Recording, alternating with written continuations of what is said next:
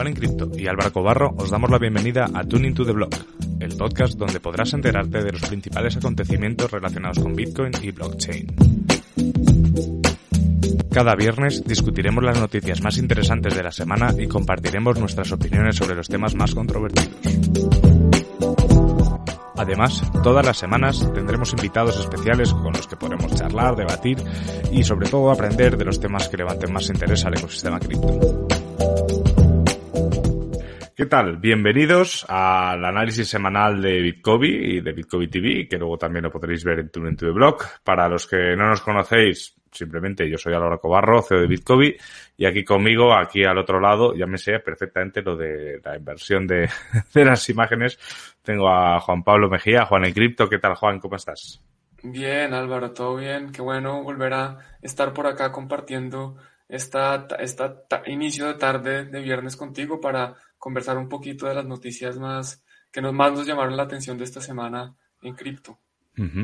Va llegando la gente al directo. Enric nos dice que cucú. Hola Enric, ¿qué tal estás? Supongo que es un saludo, cucú. Es un, sí, sí, supongo. Era lo de eh, cucú. Puede ser una opción, ¿no? Y bueno, eh, como siempre, los que nos veis por primera vez o nos escucháis por primera vez, eh, aquí simplemente compartimos una serie de noticias que a Juan y a mí nos, ha parecido, nos han parecido interesantes, damos nuestra opinión y vosotros sois totalmente libres de, de dar la vuestra en los comentarios, lo mostraremos en el vídeo, incluso participaremos con vosotros. Esto, cuanto más eh, cuanto más eh, interactivo Debate. sea, sí, cuanto más debate o más interacción haya con vosotros, más interesante es para todos. Así que no os cortéis para nada, no, no hay respuestas erróneas ni, ni nada por el estilo. Y decía que las elegíamos nosotros, pero Juan, tú y yo también damos la, la oportunidad a la comunidad, desde Tuning to the Blog, a elegir una de las noticias que se comentan. De acuerdo, con la encuesta que hacemos todas las semanas y también va a haber otra, otra oportunidad de que empiecen a participar. Eh, la anunciamos más adelante, pero por ahora si quieres podemos ir a la encuesta a ver qué, qué escogieron, qué noticias escogieron ustedes esta semana. Pues vamos a la encuesta y eh, esta semana hemos tenido una participación más alta que la semana pasada y un ganador más claro que hace bastante tiempo. Que las, las, las preguntas que, o sea, las noticias que se, que se proponían eran mensajes en Lightning Network, DeFi hack o no hack, Ripple demanda a YouTube y Bitcoin a un millón de dólares. ¿Por cuál votaste, Álvaro? Yo te he de confesar que voté, como voto desde Bitcoin y desde, y desde la mía personal, eh, voté por una, por el millón de dólares, porque siempre me parece interesante ver qué piensa la gente de estas cosas, y luego también voté por la, el tema de DeFi del hack y no hack, que es, es una cuestión bastante, bastante actual, ¿no? O sea, en, en cuanto nos referimos a, a DeFi. Bueno, hay algo, hay algo, una noticia relacionada con esa del hack. Eh, yo personalmente voté por la de Lightning. A mí me interesa mucho el tema de Lightning. Iba ganando al principio y yo estaba contento. Y después, pues, la, la avaricia nos, nos ganó y el tema de precios fue más fuerte y al final escogimos o escogieron la, la de Bitcoin a un millón de dólares. Estamos ahí, estamos, eh, se Cerca. acerca el, se acerca el halving, o sea, es, eh, estamos en una crisis que a todos nos vendría bien que Bitcoin se vaya a un millón de dólares, entonces es normal también que el, que el interés en esta noticia sea mayor. Eh, nos preguntaba Slatelo, Siatelo, que si creemos que el Bitcoin bajará antes del halving. Yo si te parece, Juan, tenemos varias noticias referentes un poco al precio, vamos a ir comentándolo a medida que, que vayan llegando. Perfecto, lo hablamos más adelante. Ok. Y Rubén dice que también votó por Lightning Network y ya, da, ya, ya hará tiempo, ¿eh? ya, ya, ya habrá tiempo para hablar de Lightning y de sus posibilidades, que tanto a Juan como a mí nos parecen súper interesantes.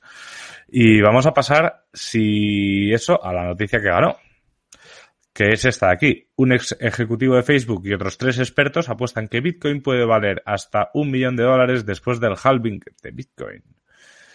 Eh, están hablando de en 2020. Toma ya. Voy a ir preparando, voy a ir pidiendo el Lamborghini y, La campaña. y todo, vamos. Eh, bueno, eh, Juan, ¿quieres comentarnos algo o me lanzo? Sí, a ver, yo, te- yo- mi comentario rápido es para empezar. Bueno, aquí Rubén también dice que que efectivamente McAfee había hecho una promesa que si no llegaba Bitcoin a un millón de dólares, creo que era un millón o cien mil, no estoy seguro, se, se iba a cortar su órgano sexual o su órgano reproductorio. Entonces, pues, obviamente no pasó y al final él salió a decir que no, que eso no era.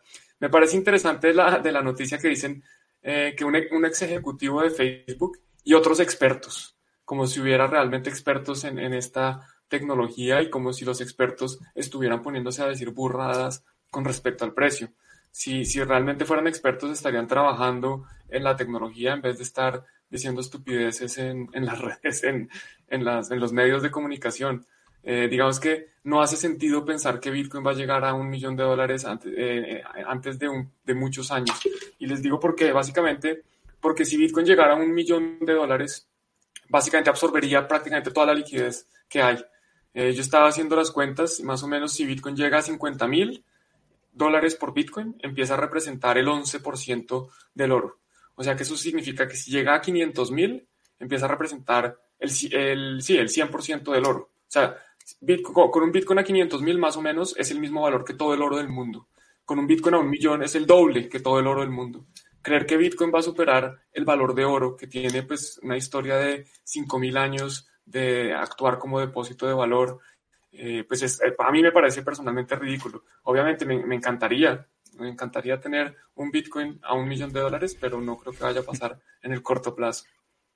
A ver, eh, después también se, se, mencionaba, yo es una cosa que además es una cosa que me he preguntado desde, desde que empecé prácticamente Bitcoin, ¿no? Cuando se hablaban de, de esos precios desorbitados de Bitcoin. Y creo que fue Eddie en el grupo de, de Telegram de Bitcoin que, que, que, lo mencionó también, porque yo creo que es una cosa que tenemos que tener en cuenta.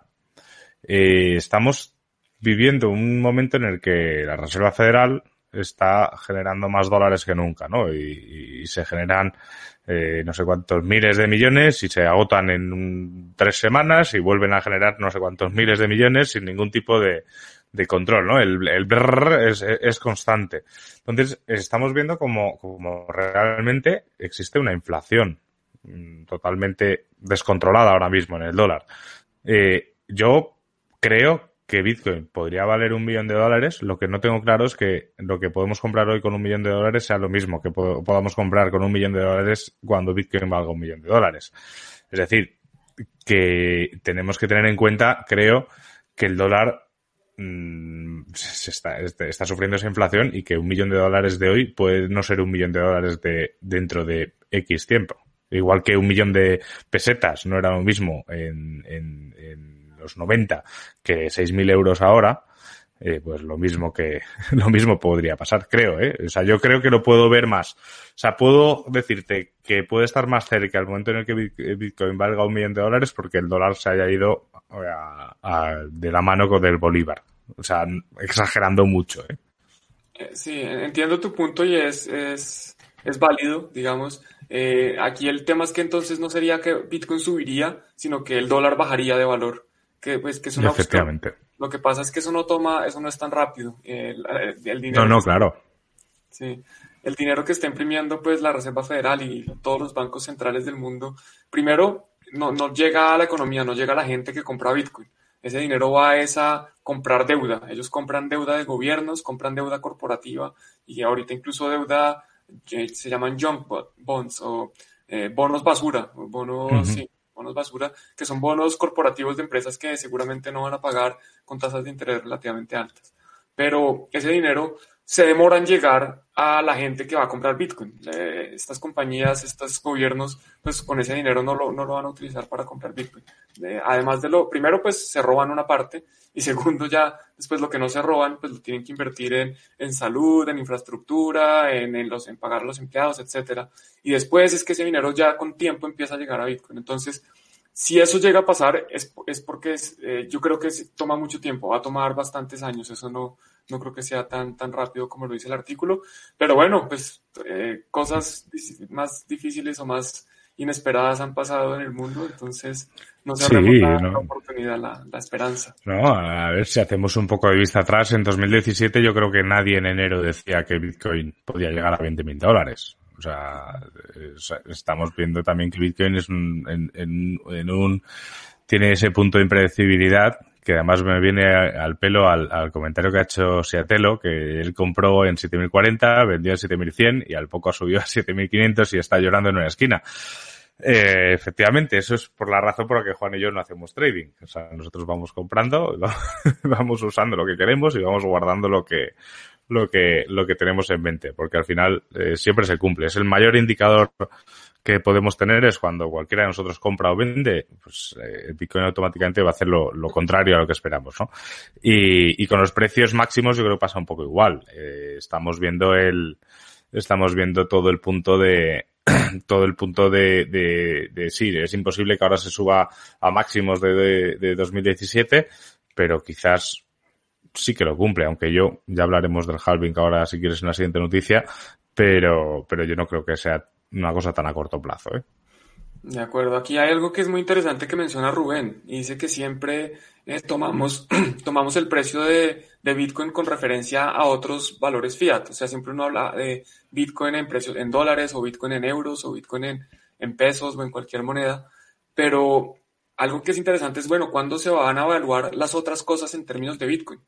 Hoy en día, esto básicamente significa, la, pregunta es, ¿cuándo Bitcoin va a empezar a ser unidad de cuenta, a utilizarse como unidad de cuenta, que es una de las eh, propiedades o uno de los usos que, tiene el dinero? Y algo que quería mencionar aquí es que Bitcoin ya se usa de cierta forma como unidad de cuenta. Cuando la gente compra shitcoins y todas estas otras criptomonedas, eh, pues muchos de, de estas monedas están valoradas en, en satoshis. Yo yo sé que yo como no hago trading no lo sé muy bien, pero cuando uno va a, intercambiar, no sé, cuando va a comprar eh, Ether o BAT o cualquier otra cosa de esas, eh, mide el precio de esas monedas en, satoshis por la moneda. Entonces, bueno, ¿cuándo empezaremos a ver cuánto vale la manzana en satoshis o cuánto vale una hora de mi trabajo en satoshis? Yo les digo, hoy en día yo estoy cobrando 0.01 bitcoins por, eh, unos, por un, por un trabajo, o sea, por una hora, más o menos serían como en este momento 75 dólares por una hora. Eso depende, obviamente esa tarifa eh, no la doy siempre, esa tarifa es especial, pero yo ya estoy cotizando esa en, dólares. Y eso incluso hay, empresas que les digo, mire, y, si usted quiere demorarse en el pago, los dos se nos exponemos a que eso suba o baje de valor, mejor dicho. Si, sí, si, el, si Bitcoin sube, pues yo estoy ganando más, si Bitcoin baja, pues me están pagando menos. Pero así yo cotizo algunas propuestas en, en, en, Satoshis.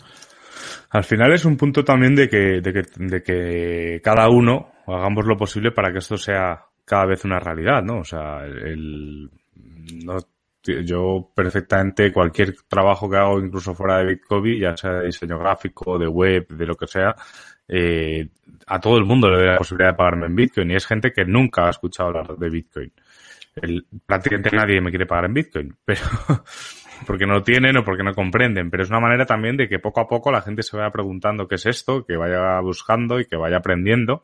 Y esto, pues todos los que nos veis que tenéis o nos escucháis, que tenéis negocios o podéis de alguna manera poder cobrar eh, vuestro trabajo por Bitcoin es la mejor forma, yo creo, que de ir acumulando satoshis, que es a cambio de tu trabajo. No, no solo comprando, eh, sino eh, haciendo trabajos y dando bienes y servicios a cambio de, a cambio de un dinero, de un dinero de, de Bitcoin, vamos.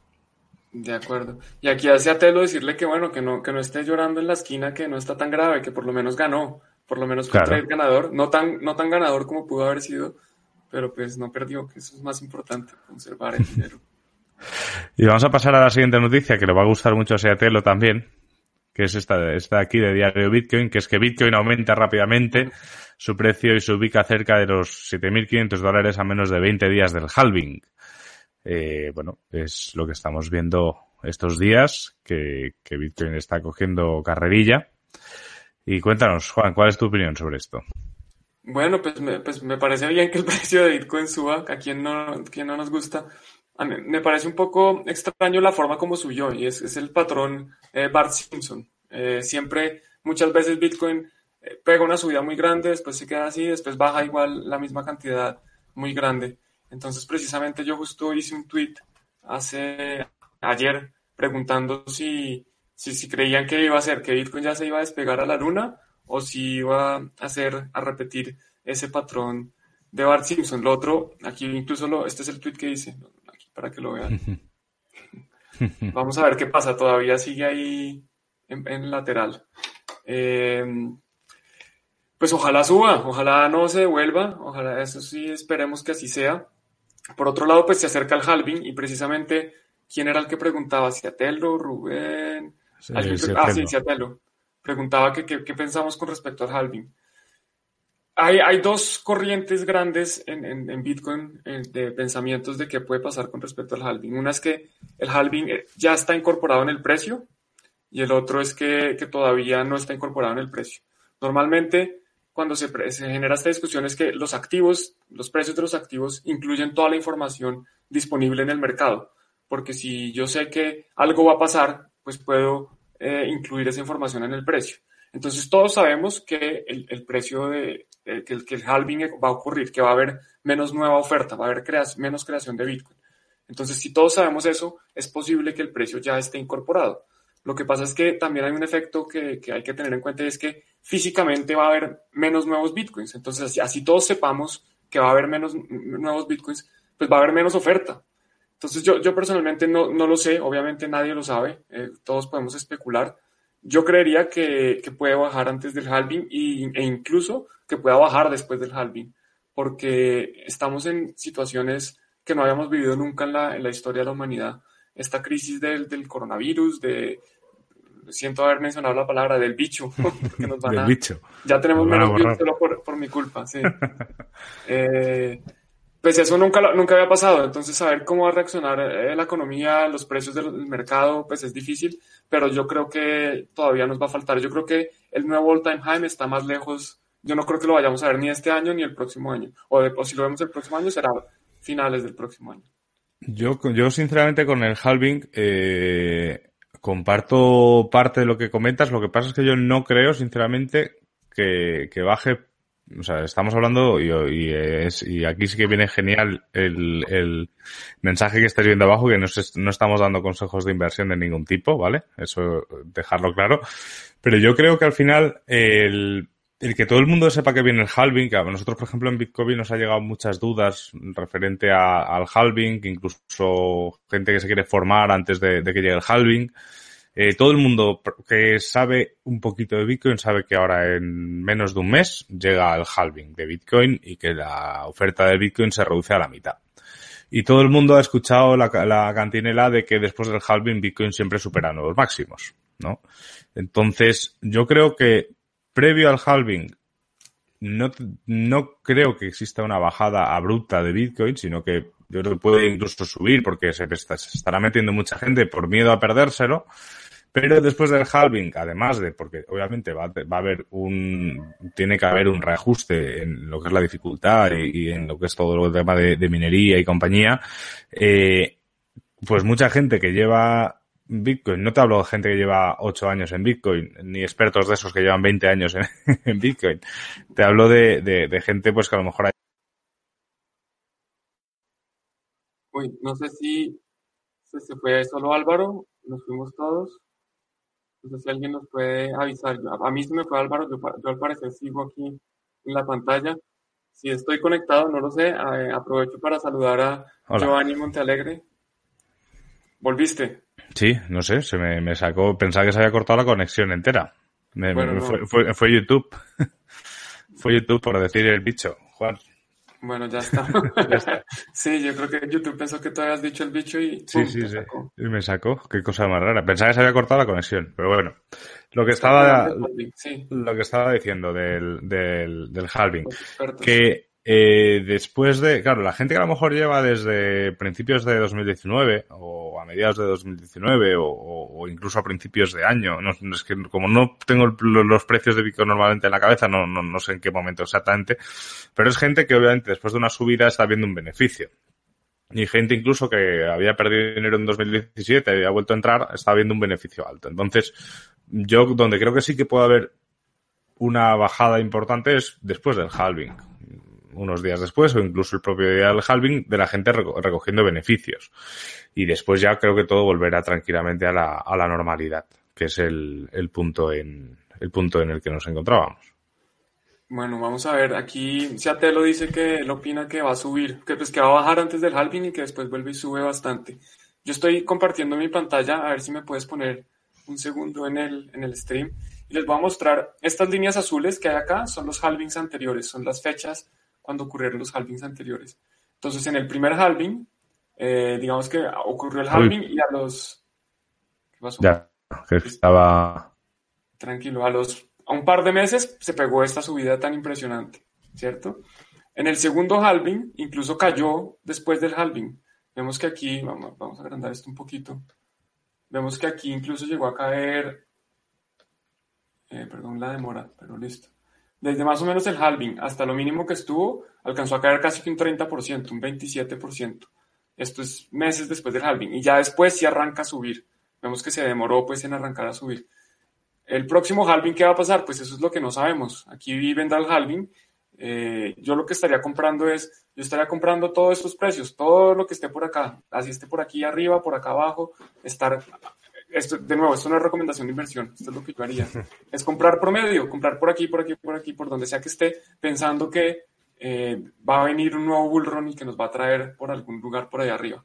Eso es un poquito lo que quería compartir. Obviamente esto no es estadísticamente significativo, ha, pasado dos veces, eso no significa que se vaya a repetir, que vaya a volver a pasar, pero pues lo que sí vemos, o lo, por lo menos que ha pasado, es que se ha demorado, cada vez más se demora en, la subida. La primera vez fue muy rápido, la segunda vez ha sido más lenta, yo creo que esta vez va a ser aún más lenta y obviamente que tampoco va a subir tan alto. Eso es mi opinión personal.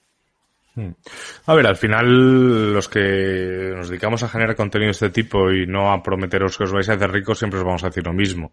Esto es una cosa que es a largo plazo y mientras estés poniendo dinero que, te puedes permitir poner o, que simplemente que hayas cobrado tus servicios por, por este tipo de, de, asuntos, eh, pues obviamente tienes mejor, tienes mejor posibilidad de, de generar beneficio a un largo plazo.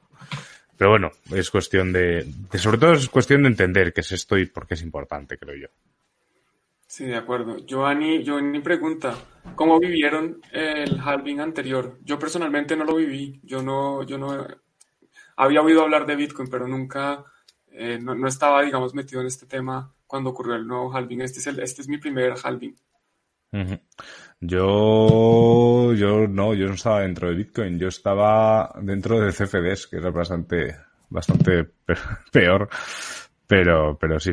Este es el primero en vivo, ¿no? Lo que vivimos un poco también prácticamente todos es eh, los efectos post-halving del último y ahora vamos a verlo en directo y, y también es, creo que es importante el tener en cuenta, el tener en cuenta que, que cada vez hay más gente, ¿vale? Entonces hay que verlo, hay que, hay que verlo y como dice, como dice Iván Durán, comiendo palomitas. Es el que... Él es más veterano. sí, sí, Iván es, más, es, más veterano. Y comenta que yo nunca he vivido un halving, que antes de que el halving pase lo que pase va a comprar y yo la verdad es que no sé ni, ni qué responderle.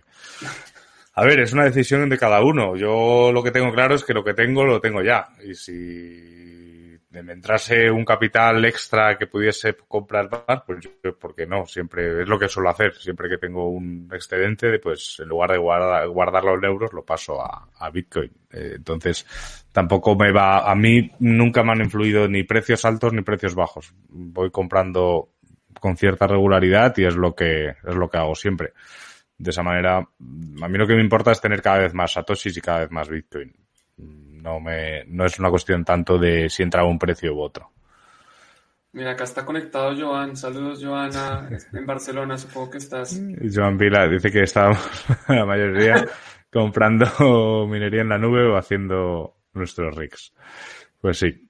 A ver, eh, va a ser curioso, ¿eh? lo veremos cada vez dentro de poco porque nos ha comentado Giovanni también que se ha vuelto a adelantar un poco la fecha y así que estamos. Y dice Joan que ahora la diferencia es que la minería en la nube se esfumó o directamente ha pasado a ser una gran estafa. Joan está en Madrid, nos dice. Pues vamos a pasar a la siguiente noticia, que va un poco, es un poco de autobombo, pero va muy en relación a lo que estamos hablando ahora, ¿vale? Que es, la siguiente noticia es esta aquí, que es eh, la mejor inversión es información. Esto es una nota de prensa que, que publicamos en Cripto Noticias hace un par de días en las que hablábamos de, un, de, una manera de que se acerca el halving, que pues todo lo que está pasando en el mundo. Aquí aún no había pasado lo del petróleo, que por cierto no lo, no lo hemos comentado, pero, pero bueno, ya más adelante haremos algún chascarrillo. Y que ofrecíamos nosotros pues esta, esta formación con Juan en cripto de unos 25 euros, o sea, de, precio de 25 euros, son 4 horas, 30, 30 vídeos. Bueno, ya la conocéis todos mucho. ¿Por qué os comentamos esto? Porque realmente, independientemente que decidáis formarlos con nosotros o, con otra gente, los que no lo tenéis más claro, eh, ahora mismo es muy importante, sobre todo los que estáis empezando, no sé si alguno de los que nos veis estáis empezando ahora o no, eh, entender muy bien, no, no te hablo de fundamentos de inversión, te hablo de entender qué es esta tecnología, eh, por qué es importante, los casos de uso que está teniendo, los problemas, las mentiras que se dicen, las verdades. Eh, yo creo que eso es lo mejor para decidir al final hacer una inversión o no.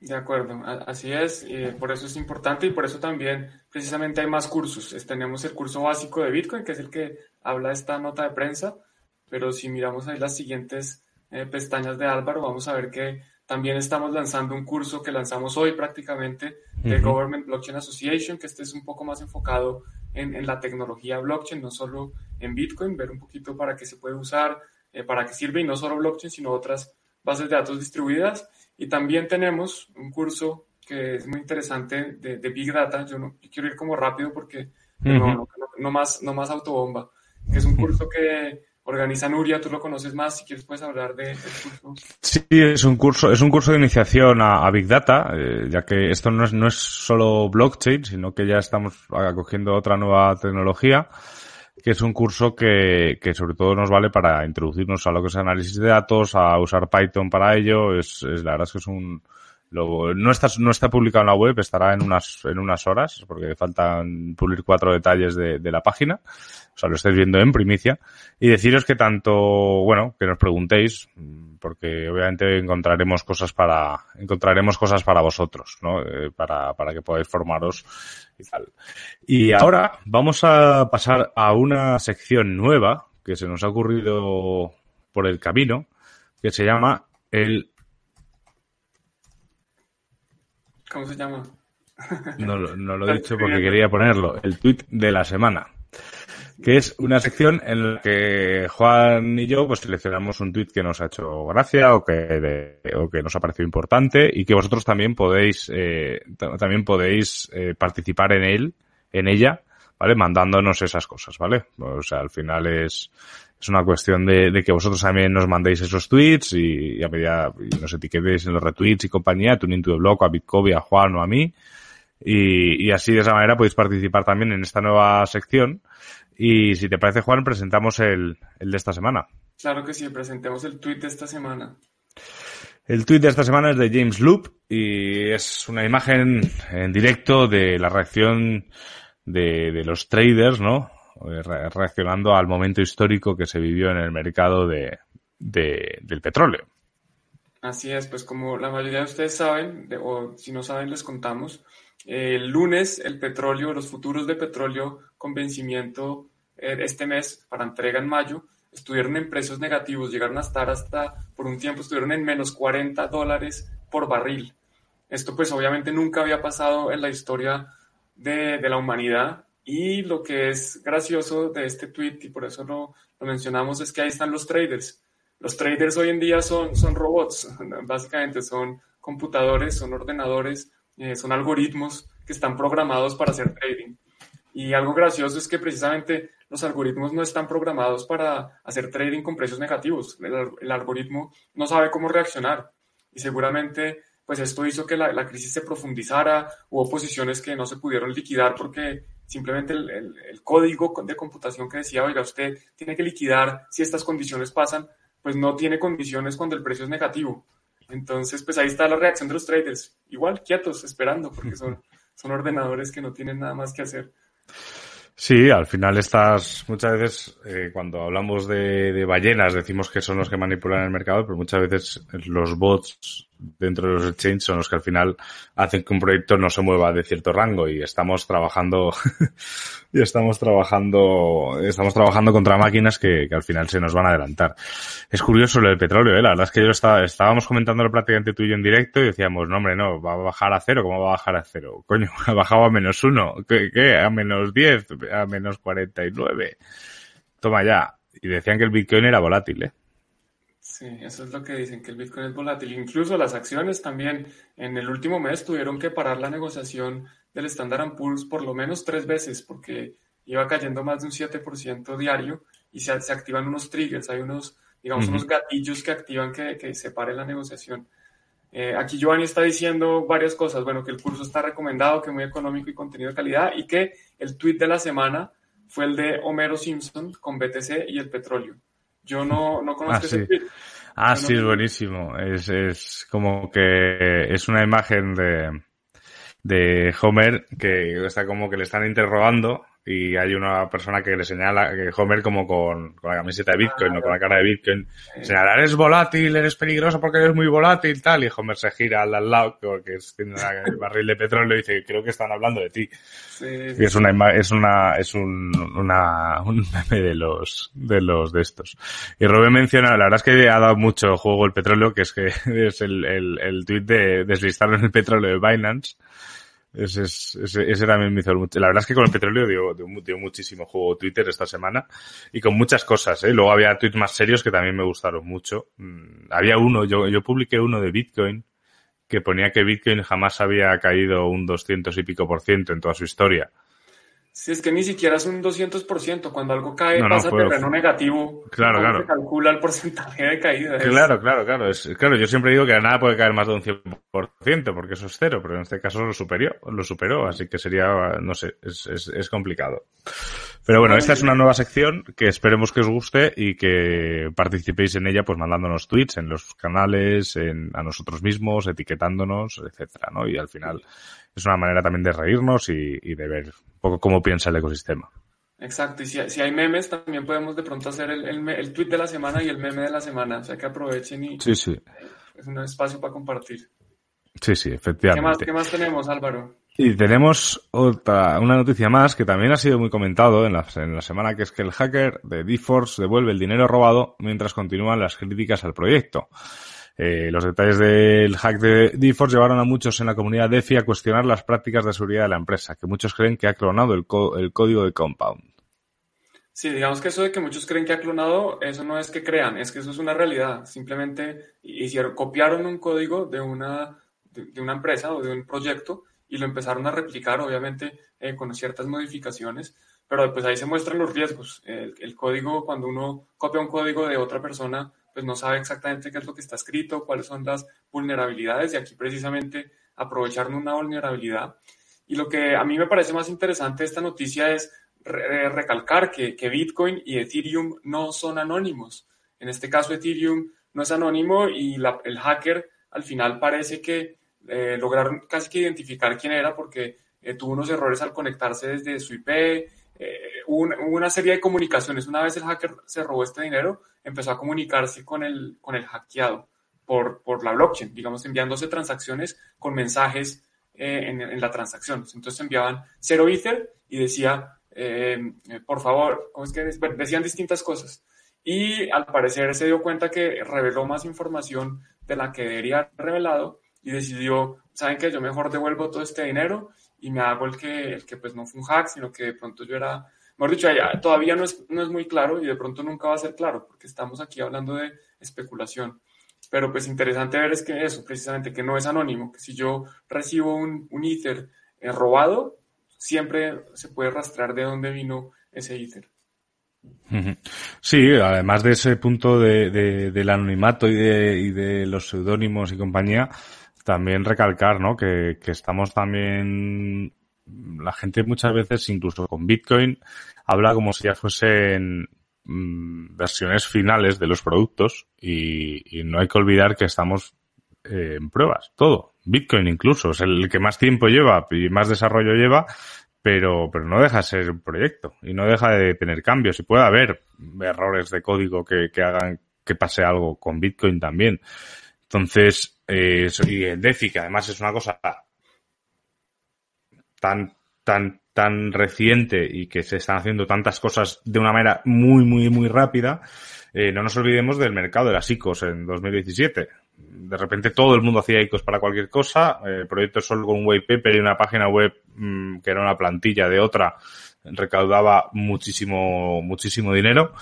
Eh, y pasó lo que pasó. Con DeFi, yo no quiero poner la alarma a, la gente, porque a mí me gusta DeFi, me, me parece que, que tiene un, una cantidad de posibilidades increíbles y, va a haber proyectos buenísimos.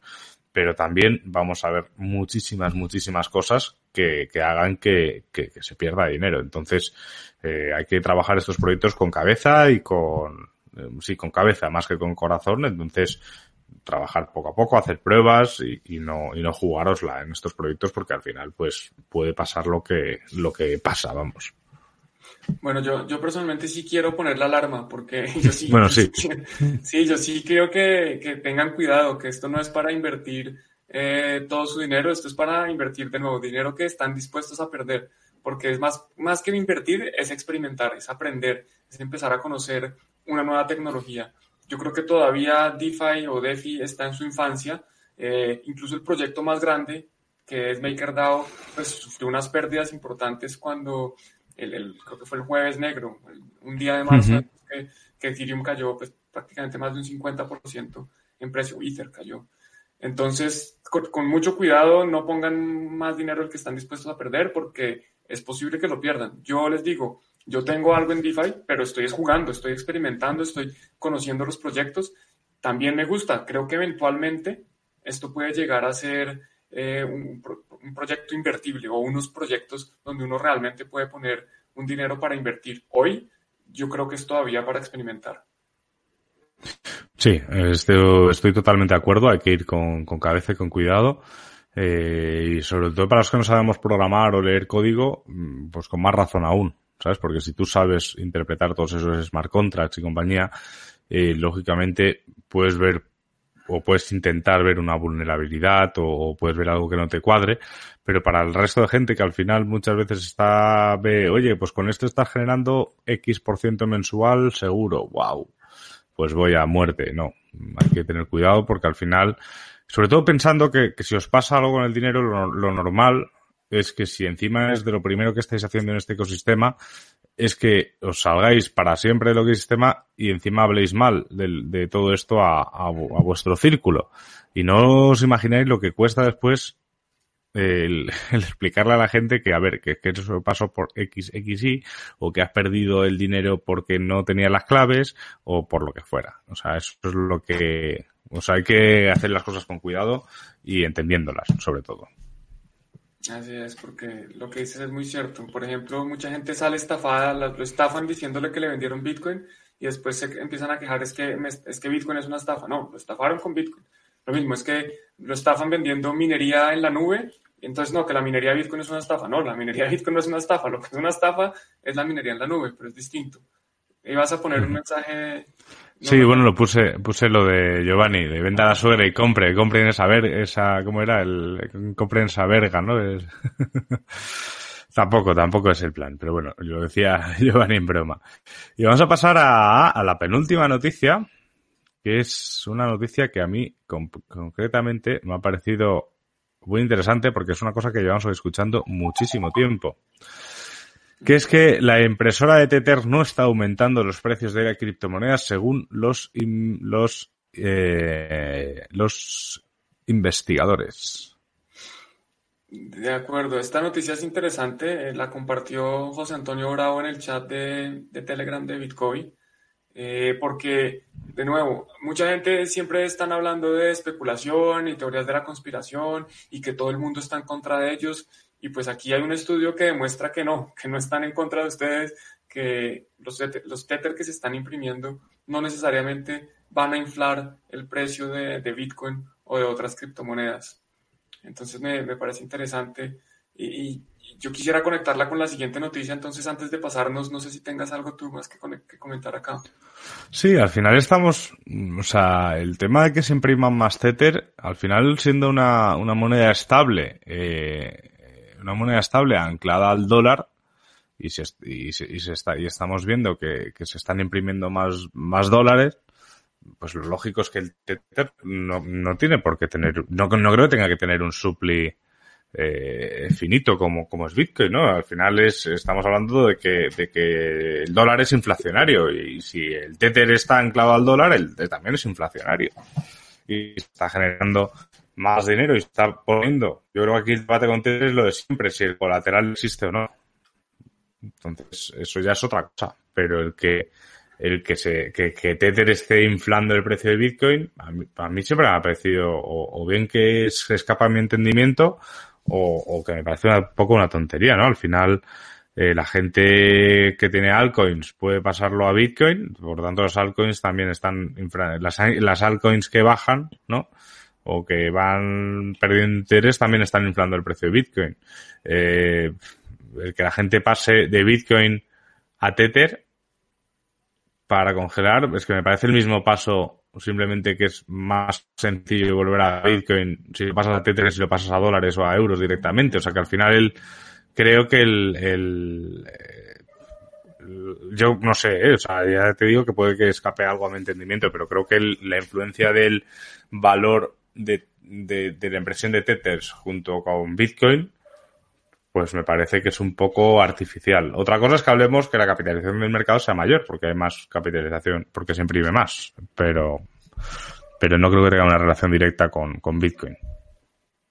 Sí, aquí ya pues podemos precisamente conectarlo con la siguiente noticia y es que las transferencias de stablecoins están aumentando, el dinero que se está transfiriendo, creo que por ahí debe haber una gráfica en este artículo, porque además como está en inglés, tranquilo. Eh, está diciendo la, las transferencias de valor en Tether, miren aquí está, las transferencias de valor en Ether están ya iguales a las transferencias de valor en Bitcoin. Esto no significa que, que perdón, en Ether no, en Ethereum. En Ethereum que es muy distinto que en Ether, porque gran parte de estas transferencias de valor son en stablecoins. O sea que yo soy un Bitcoiner, a mí me encanta Bitcoin, no me gusta Tether, por ejemplo, pero el hecho es que se está utilizando, eso no es una realidad que no se puede negar. Hoy en día Tether representa más del 80% de todas las stablecoins y la gente la está utilizando para transferir valor sin fronteras. Yo sé que en, entre Rusia y China están, por ejemplo, transfiriendo Tether sin, sin tener que abrir cuentas bancarias, eh, sin tener que, eh, digamos que relativamente incensurable, y pues es un uso, y lo están haciendo, y al parecer está siendo más grande que lo que se está haciendo de transferencias de, de Bitcoin en cuanto a valor. Y en cuanto, no solo en cuanto a valor total, sino, en cuanto a valor por transacción, o sea, el valor promedio de una transacción de alguien que está transfiriendo Tether es mayor que el que está de alguien que está transfiriendo Bitcoin. Entonces, pues es, esto muestra un poco que, que las stablecoins tienen su propio uso, que no es solo gente que está llenándose de stablecoins para después comprar Bitcoin. Algunos sí, algunos seguramente pasaron de Bitcoin a Tether y están esperando a que, a que Bitcoin caiga para volver a entrar. Otros simplemente compraron Tether precisamente porque quieren esperar a que Bitcoin caiga y comprar en un momento, pero la mayoría de Tether hoy yo creo que se está utilizando es precisamente para estas transferencias de valor mm. real, pues que esta gente está transfiriendo valor de un lugar a otro. Al, al, final es una manera también, es lo que tú dices, o sea, yo sí tengo que mandar mmm, X dinero a Argentina, pues obviamente Bitcoin me, me, sirve para hacerlo y de hecho es como lo he hecho siempre.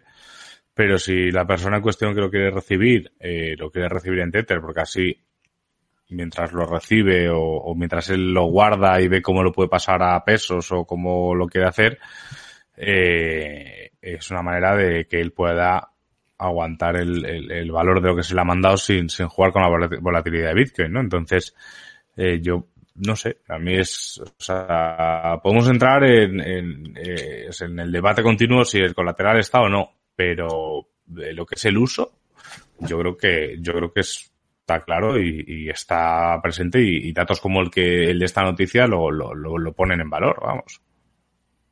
De acuerdo. Eh, antes se hablaba de el flippening. El flippening era que Ether iba a pasar en valor, digamos que todos los Ethers iban a pasar el valor de todos los Bitcoins en circulación, que el market cap o que la capitalización de mercado de Ether iba a ser mayor que la de Bitcoin. Eso afortunadamente o no afortunadamente, simplemente no pasó, pues porque el mercado decidió que no, al final uh -huh. el mercado es el que decide esto.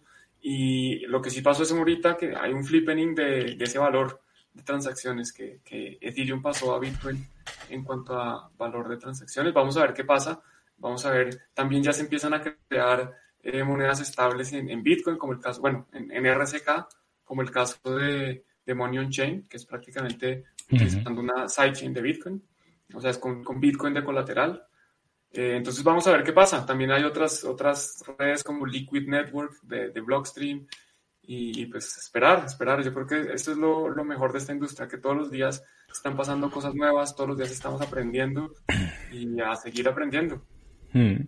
Sí, también se están haciendo cosas o se están planteando también stablecoins eh, ancladas al euro, por ejemplo, que es una cosa, por ejemplo, para los que estamos en Europa, el, el, congelar, entre comillas, nuestros activos en, en, monedas estables ancladas al dólar nos suponen un riesgo también, porque el dólar obviamente fluctúa. Entonces, pues, ahí también hay un punto a tener en cuenta y que tendrá que salir. Hay gente que piensa que saldrán monedas estables con referencias al peso argentino y con, y con, no sé, y con otras monedas, aunque obviamente creo que tendrán que tener un poquito más de, de refuerzo que, que con dólares o con euros. Pero no sé, es el uso de las monedas estables. Yo no las veo mal, sinceramente. A mí me parecen interesantes.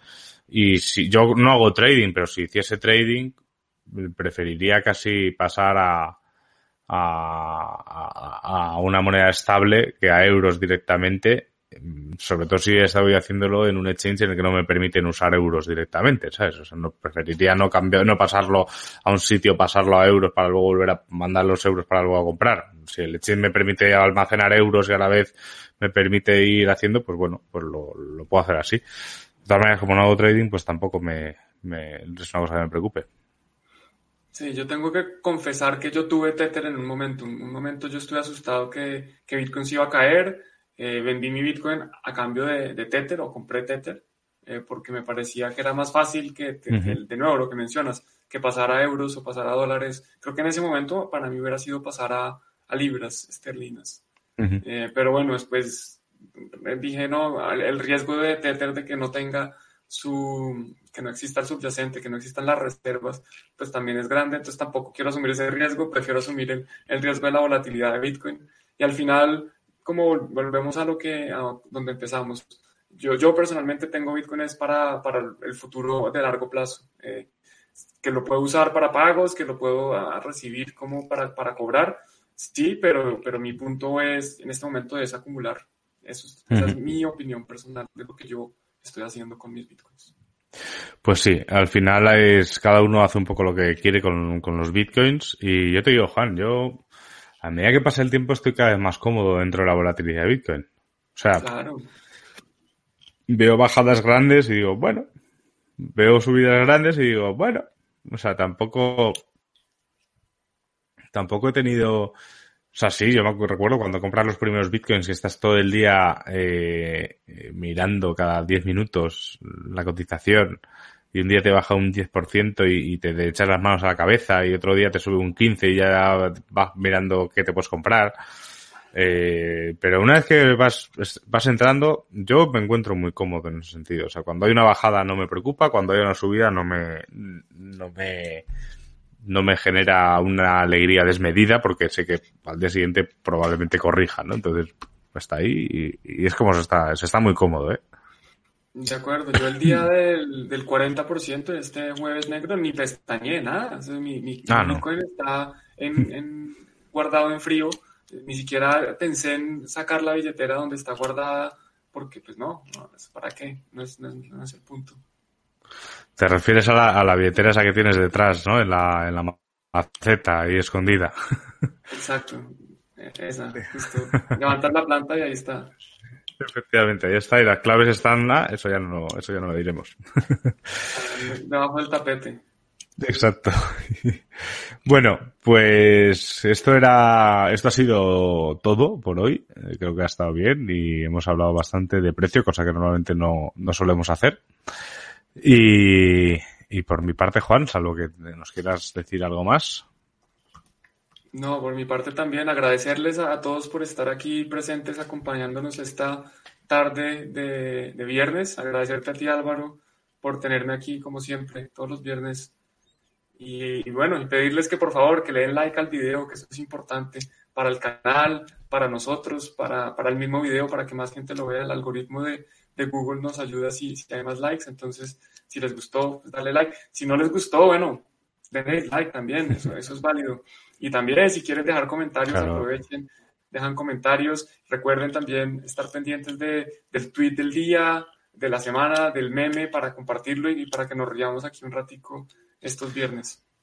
Eso es. Y nos escuchamos en Tuning to the Blog eh, el lunes con una nueva edición de este Tuning to the Blog latino. Eh, ya veremos a dónde nos lleva este viaje. Y recordaros que nos podéis encontrar en arroba bitcoin, arroba juanencrypto, arroba tuneblog y en Telegram también, con, de la misma manera con arroba juanencrypto y arroba bitcoin. Y estamos aquí para vuestra disposición. Espero que os lo hayáis pasado bien y nosotros vamos a, a seguir trabajando, que es lo que hacemos casi 24 horas del día. Así es. Un abrazo hasta todos y nos vemos, bueno, el lunes nos escuchamos. Hasta luego. Chao.